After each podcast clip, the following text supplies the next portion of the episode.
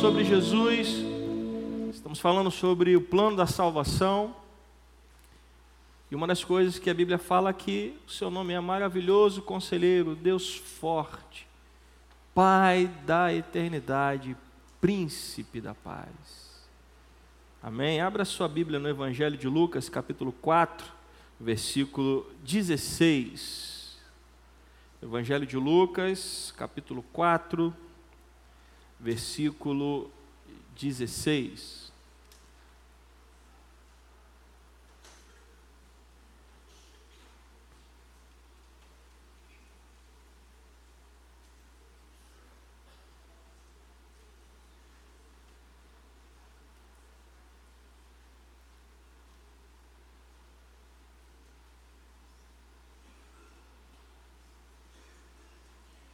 Quem encontrou, diga amém. Diz assim a palavra do Senhor: Jesus foi para Nazaré, onde havia sido criado. No sábado entrou na sinagoga, segundo o seu costume, e levantou-se para ler. Então lhe deram o livro do profeta Isaías. E abrindo o livro, achou o lugar onde está escrito: O Espírito do Senhor está sobre mim, porque ele me ungiu para evangelizar os pobres Enviou-me para proclamar libertação aos cativos e restauração da vista aos cegos, para pôr em liberdade os oprimidos e proclamar o ano aceitável do Senhor. Tendo fechado o livro, Jesus o devolveu ao assistente e sentou-se. Todos na sinagoga tinham os olhos fixos nele. Então Jesus começou a dizer Hoje se cumpriu a escritura que vocês acabaram, ou perdão, acabam de ouvir. Todos davam testemunho dele e se maravilhavam das suas palavras cheias de graça que lhe saíam dos lábios e perguntavam: Não é este o filho de José? Então Jesus disse: Sem dúvida vocês citarão para mim o provérbio: Médico, cure-se a si mesmo. Dirão: Tudo o que ouvimos que você fez em Cafarnaum, faça-o também aqui na sua terra. E Jesus prosseguiu: De fato, afirmo a vocês que nenhum profeta é bem recebido na sua própria terra. Na verdade, lhes digo que havia muitas viúvas em Israel no tempo de Elias, quando o céu se fechou por três anos e seis meses, reinando grande fome em toda a terra.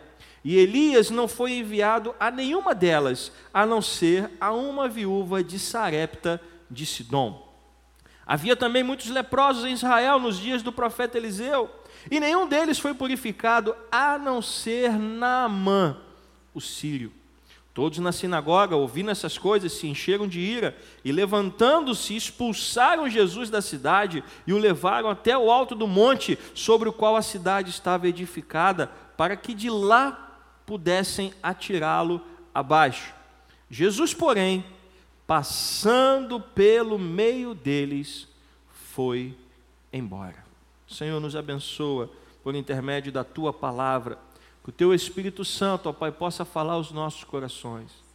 Anula minha carne nesta hora, Senhor, para que as palavras que saírem deste púlpito sejam palavras ungidas pelo teu Espírito Santo para que a tua vontade prevaleça sobre a minha vontade, ó Pai.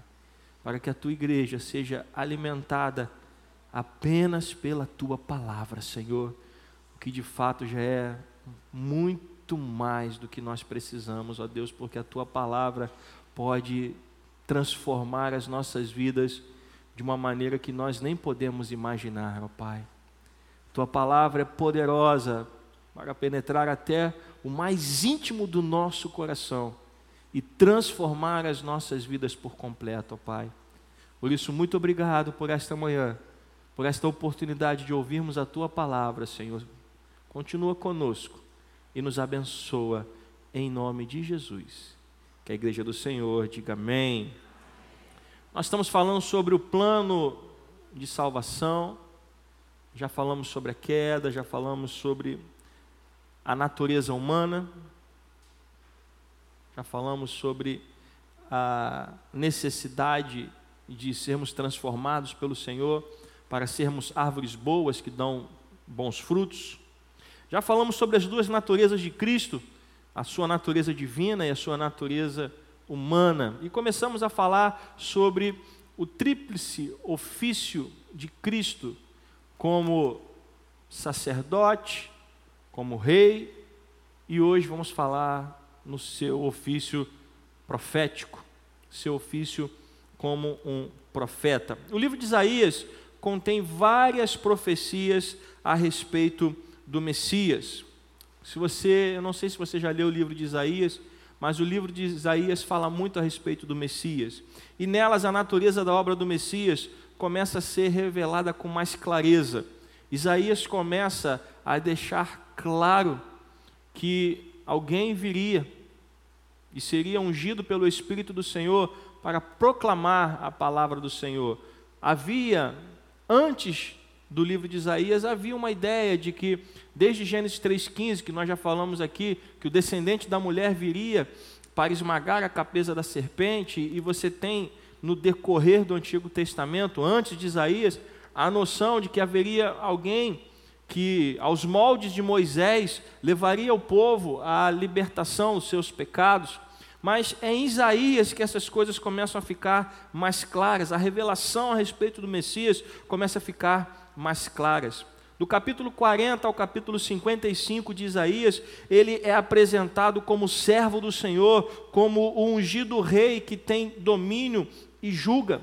Ele passa a ser apresentado como um profeta, como um agente da revelação e da salvação para o mundo todo. Isaías começa a apresentá-lo como aquele que viria proclamar a palavra de Deus, como o próprio Jesus entrou na sinagoga e o que ele leu era um trecho de que livro? Do livro do profeta Isaías. Ele estava lendo a respeito disso.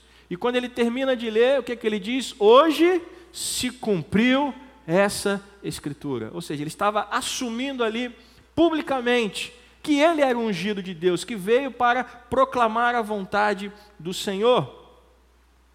E ele, obviamente, veio para fazer a vontade de Deus, ele veio se oferecer voluntariamente, ele veio se submeter a uma morte substitutiva, porque a Bíblia diz que sem, sem derramamento de sangue não há remissão de pecados, e isso é uma realidade desde o jardim do Éden. Quando Deus disse ao primeiro casal: Vocês podem comer de todas as árvores do jardim, mas desta árvore do conhecimento do bem e do mal vocês não podem comer, porque ela é minha, ela me pertence, e no dia em que vocês comerem, certamente vocês morrerão. E aí, se você continua lendo o texto, você vê que o primeiro casal ele come daquela árvore e quando você vai para a genealogia do Gênesis, você é levado a ver escrito que Adão viveu aproximadamente 930 anos. Aí você para e pensa, mas Deus disse que no dia em que eles comessem, certamente eles iriam morrer.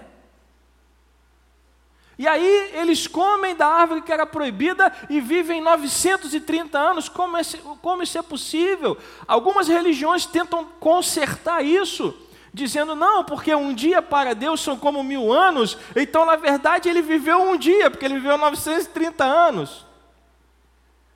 Isso é bobagem. O que o, o, texto diz de um dia para Deus ser como mil anos e mil anos como um dia, isso significa apenas que Deus não é regido pelo tempo, porque Ele é eterno. Quem é eterno precisa usar relógio? Quem é eterno precisa olhar o calendário? Então, o que a Bíblia está dizendo é que Deus é eterno e na eternidade Ele não é controlado pelo tempo. Ah, pastor, mas a verdade é que Deus disse que eles iriam morrer. E eles não morreram. Claro que não, porque outra coisa morreu no lugar deles. Quando o primeiro casal peca, a primeira coisa que eles enxergam é que eles estavam nus. O que é que Deus faz para cobrir o pecado deles?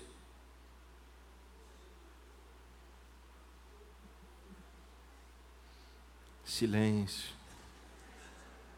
O que, que Deus faz para cobrir a nudez do primeiro casal? Roupas compradas na Líder, na Renner, Deus foi lá, na. Deus foi numa loja de departamento, pegou um macacãozinho, um bore. Foi isso que ele fez? O que Deus fez? Deus deu ao primeiro casal roupas, sim ou não? Roupas de quê? De pele de animais. Ele foi lá no armário, Deus foi no armário e pegou pele para fazer roupa? De onde veio a pele? De animais. Que foram o quê? Mortos. Então, animais foram sacrificados no lugar do primeiro casal para que eles não morressem. Aquilo já era o indício do que Cristo faria no nosso lugar. Nossa condição de pecador nos levaria à morte. Então, assim como aqueles animais morreram no lugar do primeiro casal, Cristo, em Isaías deixa isso mais claro, ele viria se apresentar voluntariamente como um sacrifício substitutivo para tomar o nosso lugar na cruz do Calvário, morrer no nosso lugar e então alcançar o perdão dos nossos pecados. Então, assim como o pecado do primeiro casal foi coberto com a vida daqueles animais que foram mortos no lugar deles, o nosso pecado é coberto pelo sangue de Cristo, que morreu na cruz no nosso lugar. E aí o ministério profético do Messias começa a ficar claro, principalmente em Isaías 61, que foi essa profecia que Jesus leu e foi o texto que nós lemos aqui em Lucas. Volte ao texto bíblico que nós lemos. Isaías 61, que é o trecho que Jesus leu naquela sinagoga, é o trecho que é o, é o trecho de Isaías que deixa isso mais claro. Versículo 18. É isso que Jesus lê na sinagoga. O Espírito do Senhor está sobre mim, porque Ele me ungiu. Então, o Espírito do Senhor está sobre mim, por quê? Porque Ele me ungiu. Agora, o Senhor me ungiu para quê? Para evangelizar os pobres. Enviou-me para proclamar libertação aos cativos e restauração da vista aos cegos. Para que mais, irmãos?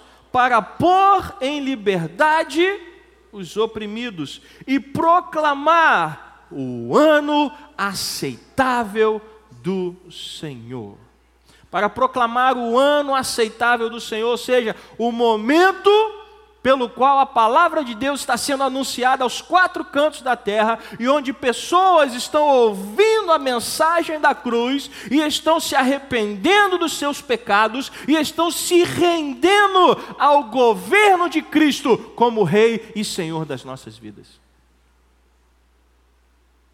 Tanto é que aqui no texto diz que quando ele fecha o livro, ele devolve o assistente, e no versículo 21 ele diz: Hoje se cumpriu a escritura que vocês acabaram de ouvir. E aí algumas pessoas ficaram admiradas, outras pessoas ficaram espantadas, começaram a dizer: ah, como é que ele pode ser o ungido de Deus se ele é o filho de José, se ele é o filho do carpinteiro, em outras palavras? Mas Jesus começa a dizer que ele seria questionado, ele tinha a noção exata de que ele seria questionado por isso, que as pessoas iriam questioná-lo sobre é, as coisas que ele faria e por que, que ele não faria para se salvar. Tanto é que quando ele estava na cruz, uma das coisas que ele ouviu foi: Se és o filho de Deus, desce dessa cruz e salva-te a ti mesmo. Só que ele não veio para ser salvo da cruz, ele veio para morrer na cruz, porque morrer na cruz nos daria o perdão dos nossos pecados. E Isaías diz que ele viria assumir o nosso lugar. E daí em diante, no versículo 24, ele diz: De fato afirmo a vocês que nenhum profeta é bem recebido na sua própria terra. A partir desse momento, Jesus começa a assumir o seu papel de profeta. Ele diz: Olha, eu sei que nenhum profeta é bem recebido em sua terra. E aí ele começa a citar dois exemplos. Primeiro, Elias, que foi enviado para a casa de uma viúva que não fazia parte do povo de Israel. E Naamã, que não fazia parte do povo de Israel, mas foi enviado ao profeta Eliseu para poder ser curado da sua lepra. Então ele assume o seu papel de profeta e ele começa a deixar claro que se ele fosse rejeitado pelo seu povo, haviam outras pessoas de outras nações que também seriam alcançadas pela mensagem que Jesus estava ali para proclamar. Tanto é que quando você abre Apocalipse capítulo 7, quando João vê uma grande multidão, o que ele é levado a entender é que aquela grande multidão eram, era uma multidão reunida de todos os povos, tribos, línguas e nações, ou seja, gente de todo canto da terra. Então a mensagem que Jesus veio proclamar é uma mensagem universal, alcança não somente o povo judeu, o povo de Israel, mas alcança todos aqueles que foram separados para receber a mensagem do Evangelho. A função do profeta, como porta-voz da mensagem de Deus, realiza-se na pregação das boas novas da vinda do reino de Deus. Ah, nós, na Igreja Cristã Nova Vida, nós não menosprezamos o dom de profecia, mas a mensagem profética, ela é uma mensagem de proclamação.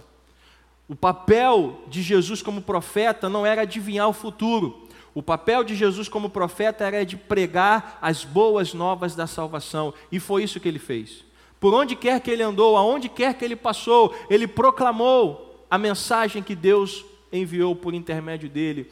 Ele, fazendo consonância com João, ele pregava: arrependam-se, pois o reino de Deus chegou. E se vocês não se arrependerem, vocês não poderão entrar no reino de Deus. Ele diz a Nicodemos: quem não nascer de novo, não pode entrar no reino de Deus. Ou seja, em outras palavras, tem que haver uma mudança de vida, tem que haver uma regeneração, como o apóstolo Paulo que antes chamava-se Saulo e estava a caminho de Damasco para perseguir e prender cristãos. E no meio do caminho ele tem um encontro com Cristo, e daquele encontro a sua vida é totalmente transformada, e a partir daquele momento ele passou de perseguidor, ele passou a ser um perseguido. Por quê? Porque a sua vida foi transformada pela mensagem de Cristo, porque Jesus veio a este mundo proclamar as boas novas da vinda do reino de Deus. No Antigo Testamento, nós encontramos três palavras que fazem menção a, a, ao ofício de um profeta. Me perdoe, a minha pronúncia não é tão perfeita, mas são três palavras: Nabi, Roé e Ozé. O sentido de Nabi é porta-voz autorizado. É, se você ler o Antigo Testamento, você vai ver que cada época tinha um profeta estabelecido por Deus. Não haviam dois. Porque Deus autorizava um profeta de cada vez. Para que não houvesse o quê? Confusão. Deus falava por intermédio de uma pessoa. Então, esse era um sentido. As outras duas palavras, roi e ose, eram é, enfatizavam o fato de que o profeta recebe visões de Deus. Então havia essa distinção. Profeta era uma pessoa autorizada, era uma pessoa que falava em nome de Deus, ela recebia essa incumbência. Tanto é que as pessoas sabiam que quando o profeta chegava para falar com elas, aquele profeta estava vindo em nome de quem? De Deus. Se você quiser um exemplo, nós podemos usar o exemplo de Davi. Quando Davi comete o pecado de adultério com Batseba e ele manda, ele orquestra a morte do marido de Batseba no campo de batalha, é, e depois ele casa com a mulher e na cabeça dele está tudo tranquilo, foi, foi tudo abafado. Ninguém ficou sabendo de nada. Só que alguém sabia de tudo. E um belo dia, Davi estava lá no trono, no palácio real, e quem é que vem visitá-lo? O profeta, chamado Natã. E aí o profeta entra e diz: Olha, ó rei, eu preciso falar com o senhor. E Davi, pois não, qual é a mensagem que o senhor tem para mim? Porque ele sabia que quando o profeta vinha, ele vinha falar em nome de quem? De Deus, porque ele era autorizado pelo Senhor. E aí o profeta Natão o confronta com o seu pecado. dizendo: Olha, você, eu tirei você de trás das ovelhas, eu dei a você muita riqueza e poder, eu dei a você vitórias, e se tudo que eu dei a você não fosse suficiente, era só você me pedir e eu te daria muito mais. Por que você cometeu esse pecado?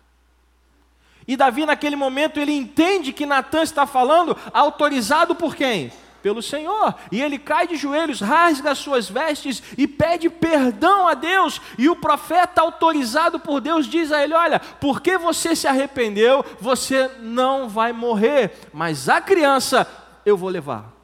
Então o profeta, ele tinha essa autoridade, porque ele era autorizado pelo Senhor. Mas além de ser autorizado pelo Senhor, ele também recebia visões. Ele recebia visões da parte de Deus e levava essas mensagens para o povo do Senhor. Pois bem, voltando a Jesus, em seu ministério terreno, Jesus revelou aos homens a vontade de Deus. Durante os três anos e meio que ele permaneceu na terra, ele proclamou, ele anunciou a vontade de Deus às pessoas. Ele juntava pessoas e ele pregava e ele falava. Tanto é que um dos seus sermões mais conhecidos foi o Sermão do Monte. Ele subiu no Monte das Oliveiras e ali ele proclamou muitas coisas. Ele falou a respeito da vontade do Senhor, conforme havia sido anunciado por Moisés. Só que Jesus, ele não é um profeta qualquer.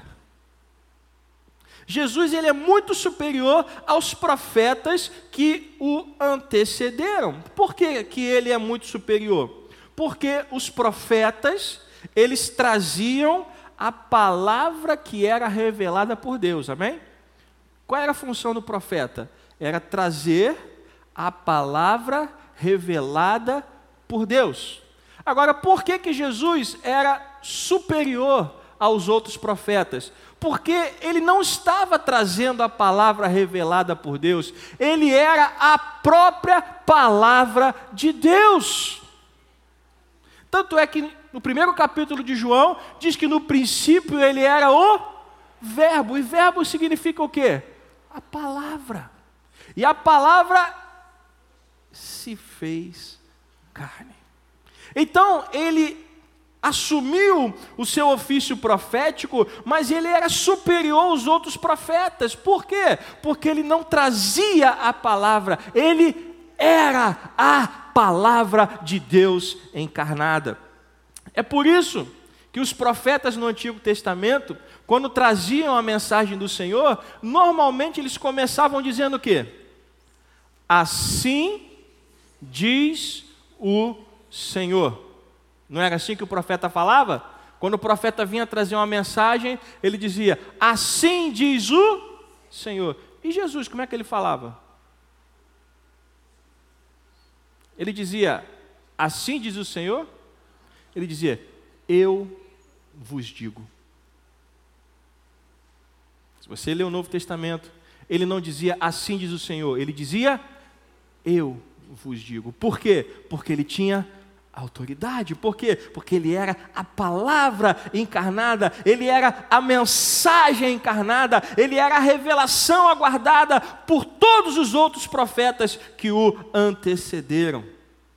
E essa sua proclamação aponta não somente para o seu ensino, mas para si próprio, ou seja, para a revelação de que ele é o Messias prometido. Quando ele entra na sinagoga e ele lê o trecho de Isaías e ele diz: Hoje se cumpriu essa escritura, ele está muito mais do que proclamando uma mensagem, ele está dizendo: Eu sou o Messias prometido.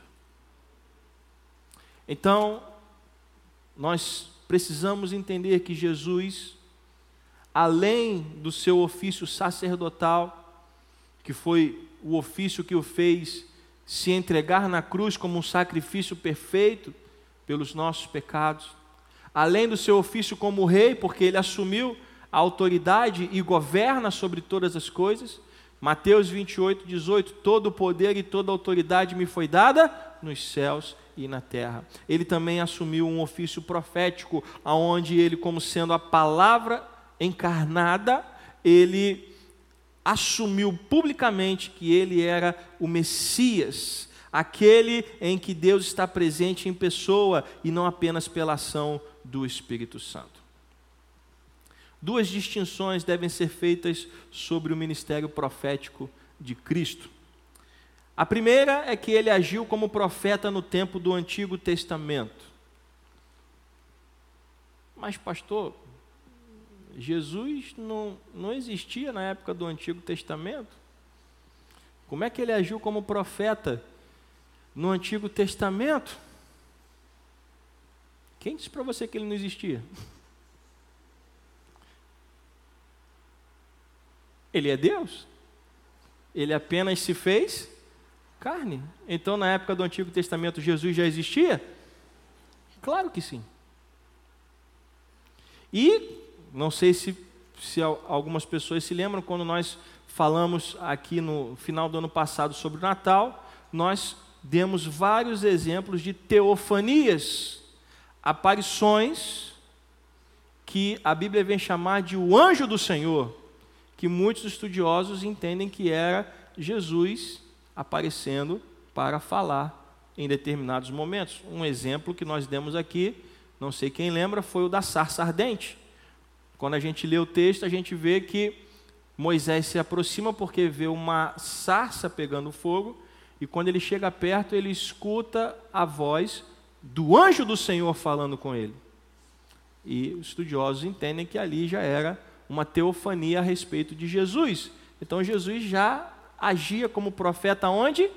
No Antigo Testamento, como o anjo do Senhor, através do ensino dos profetas e também através de iluminação espiritual dos fiéis por intermédio da mensagem dos profetas. Então, no Antigo Testamento nós já vemos o ministério profético de Jesus.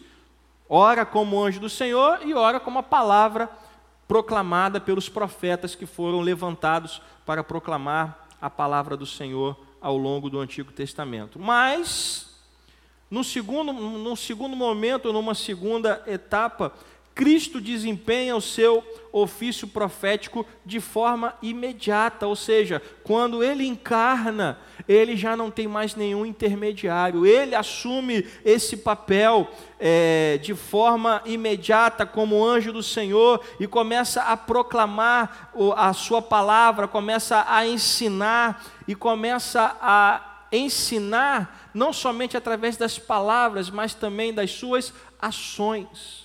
No Antigo Testamento você vai ter algumas aparições, são teofanias, você vai ter os profetas falando da palavra de Deus, já apontando para eles. Mas no Novo Testamento você tem o próprio Jesus encarnado, proclamando a palavra, mas também ensinando através das suas atitudes. Porque nenhuma mensagem pode estar desconectada de atitudes se eu chegasse aqui e estivesse falando sobre família, que o marido tem que amar a esposa, tem que cuidar bem da esposa.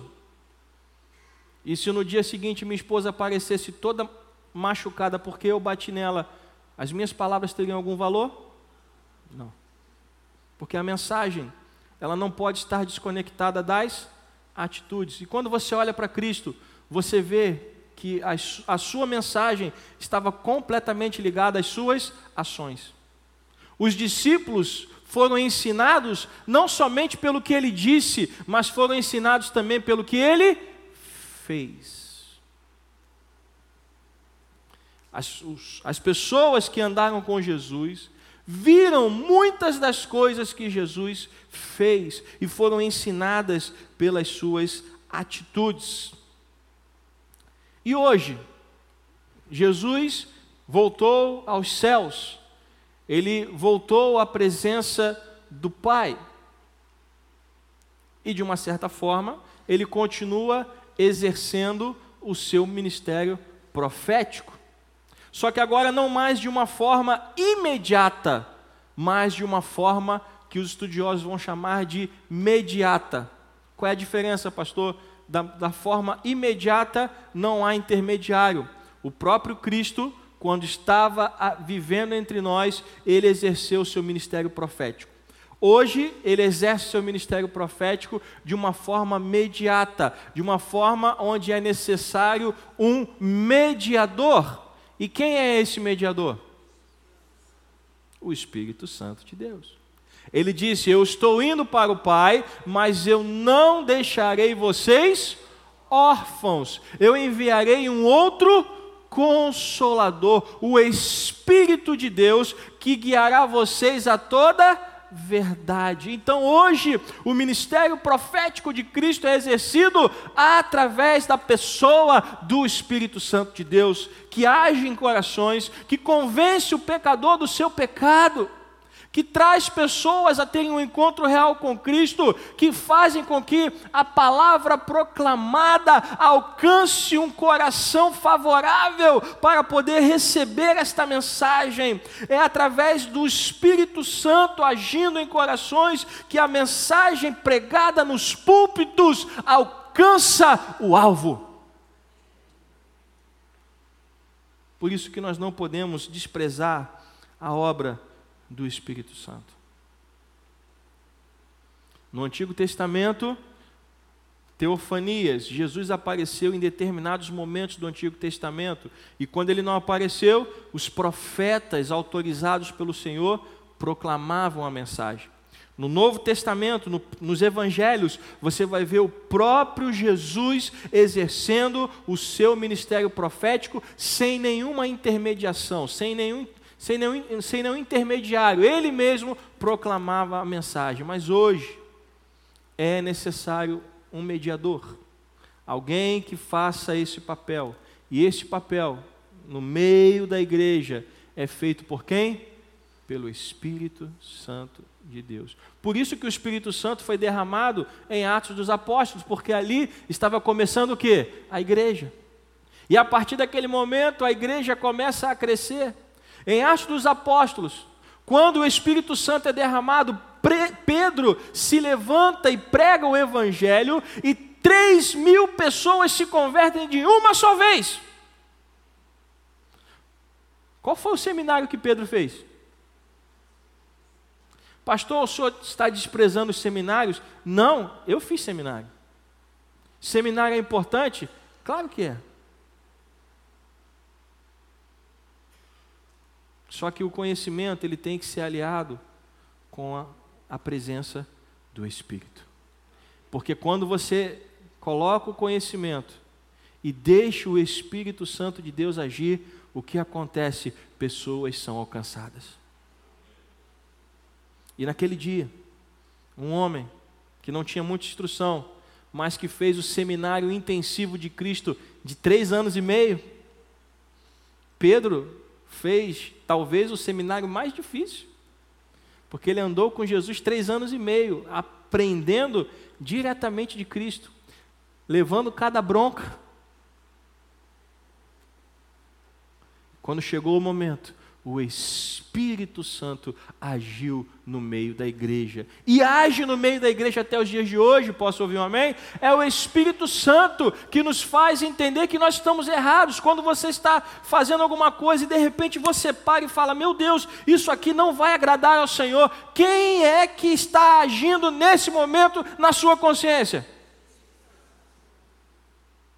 É o ministério profético de Cristo agindo através do seu mediador, agindo através do Espírito Santo para trazer você de volta ao caminho. Então, como eu disse, nós não somos ensinados apenas pela revelação verbal, mas também através das ações. Por isso que não adianta você dizer que é crente se você não viver a vida cristã.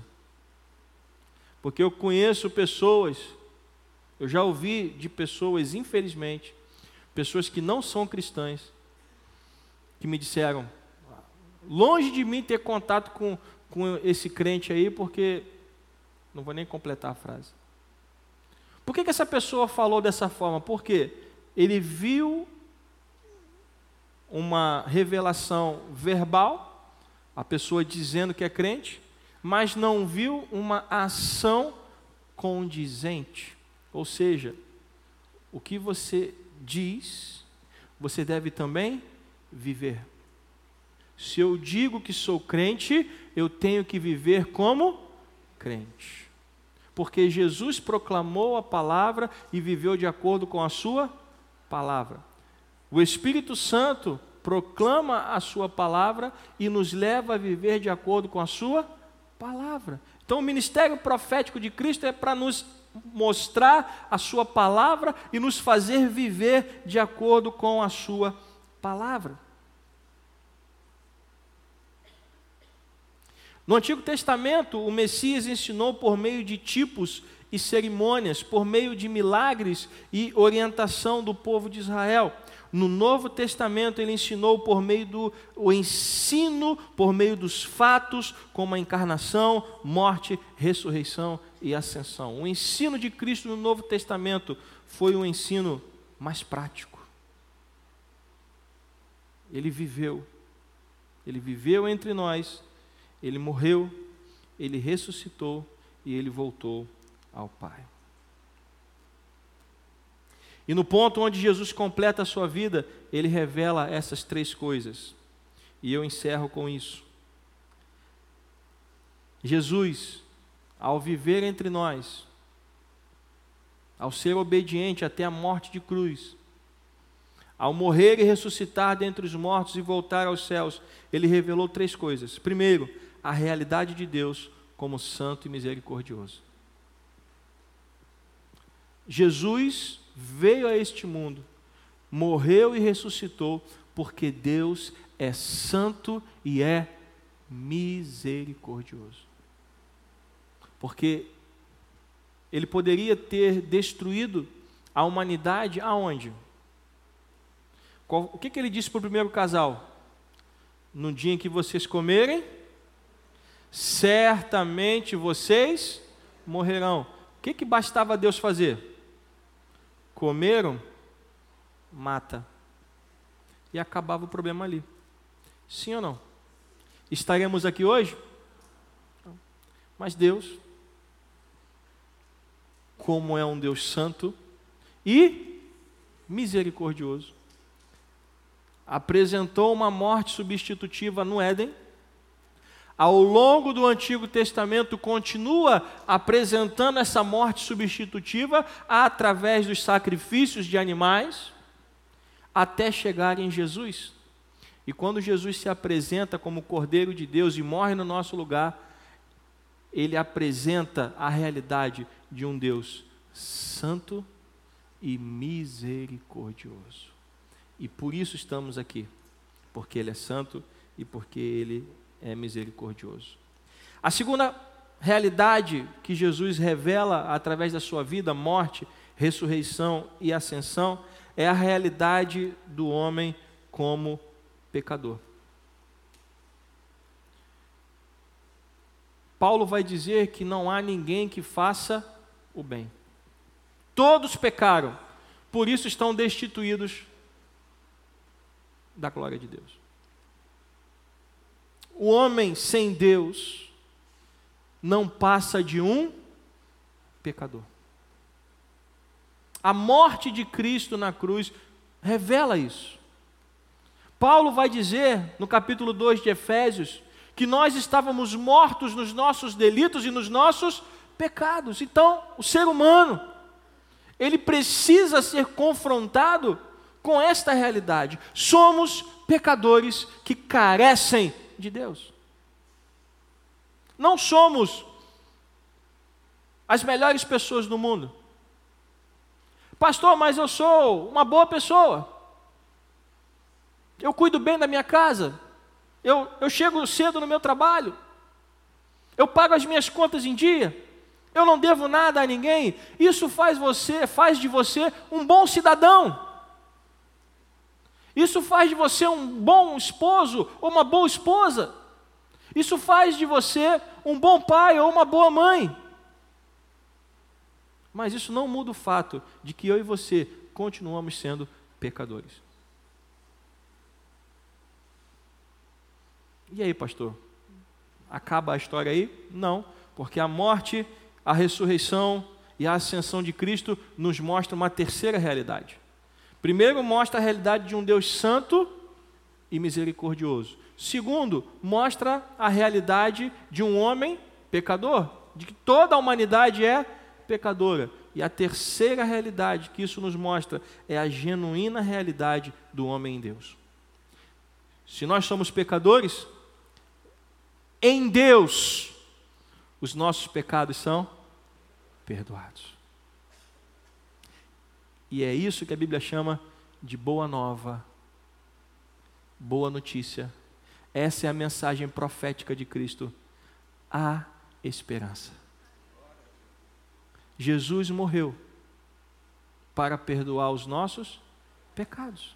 Então, se eu sou um pecador, a única coisa que vai me fazer ser perdoado não é ser um marido melhor, apesar que você precisa lutar para ser uma pessoa melhor, mas ser um, um, um funcionário melhor ou, ou, ser um cidadão melhor, isso é muito bom e é desejável, mas isso nada pode fazer pela sua salvação.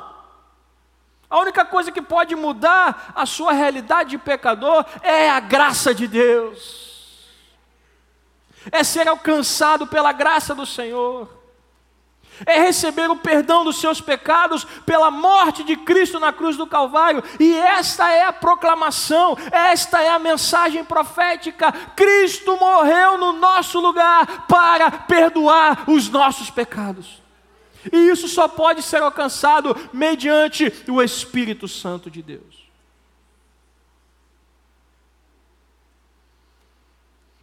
E assim tudo isso culmina numa vida eterna na presença do Senhor. Como sacerdote, ele ofereceu o sacrifício perfeito. Como profeta, ele pregou a mensagem perfeita para nos fazer conhecer o caminho da salvação. E como rei, ele governa sobre todos aqueles que fazem parte desse reino. Pastor, como é que eu faço para entrar nesse reino? Tem que nascer de novo. Tem que nascer de novo. Essa é a mensagem da cruz. Essa é a mensagem profética de Jesus. A semana que vem, se o Senhor nos permitir, vamos começar a falar sobre a expiação, os efeitos da expiação de Cristo, o que ele fez por nós. Estamos voltando ao plano da salvação para você entender o tamanho da obra que Deus fez em nossas vidas. E Ele fez isso tudo porque Ele nos ama. João 3,16. Deus amou o mundo de tal maneira que deu o seu Filho unigênito por nós, para que todo aquele que nele creia não pereça, mas tenha a vida eterna. Amém? Vamos ficar de pé. Eu gostaria de encerrar com louvor há esperança para o ferido. Eu peço desculpa aos irmãos, eu tenho uma reunião agora depois do culto, importante, não vou poder ficar lá na frente, como eu sempre fico, mas deixo aqui o meu abraço a todos. Pastor, me pode representar, por favor? Então, depois do louvor, vamos encerrar o culto. Que Deus abençoe a sua vida. Há esperança para o ferido.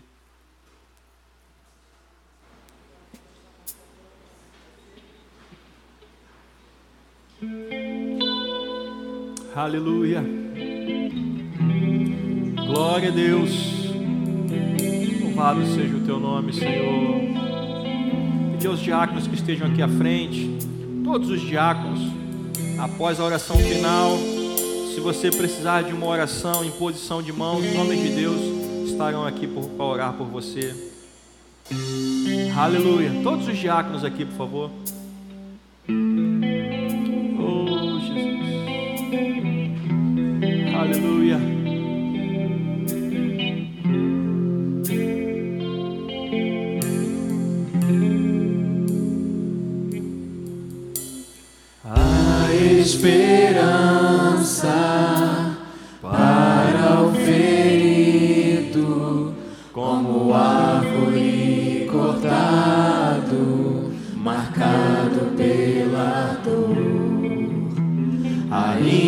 aqui.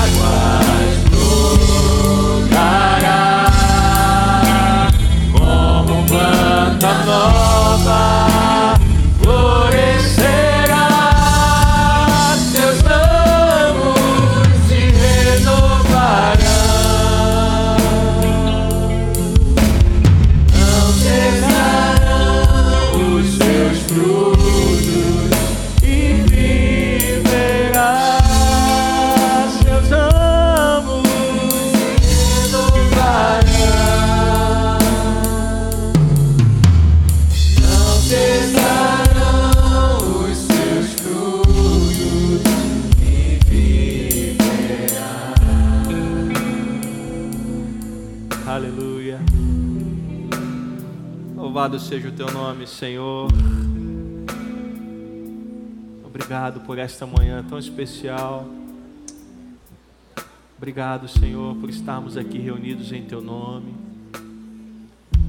Que o Senhor possa nos trazer de volta logo mais, para continuarmos te adorando, Senhor. Abençoa vidas, Senhor, neste lugar. Que pessoas possam entrar aqui e terem um encontro real contigo, ó Pai. Senhor Jesus, eu te agradeço pelo privilégio de estar vivo nesse dia, Pai, de estar na tua casa. Eu te agradeço, Senhor, por cada vida aqui presente. Abençoa os irmãos e irmãs que não puderam estar conosco nessa manhã, Pai. Que onde quer que eles estejam, que a tua boa mão possa também abençoá-los, Pai. Leva-nos agora, Senhor, de volta aos nossos lares, guardados pela tua proteção, Pai. Nós te louvamos e te agradecemos pelo precioso nome de Jesus.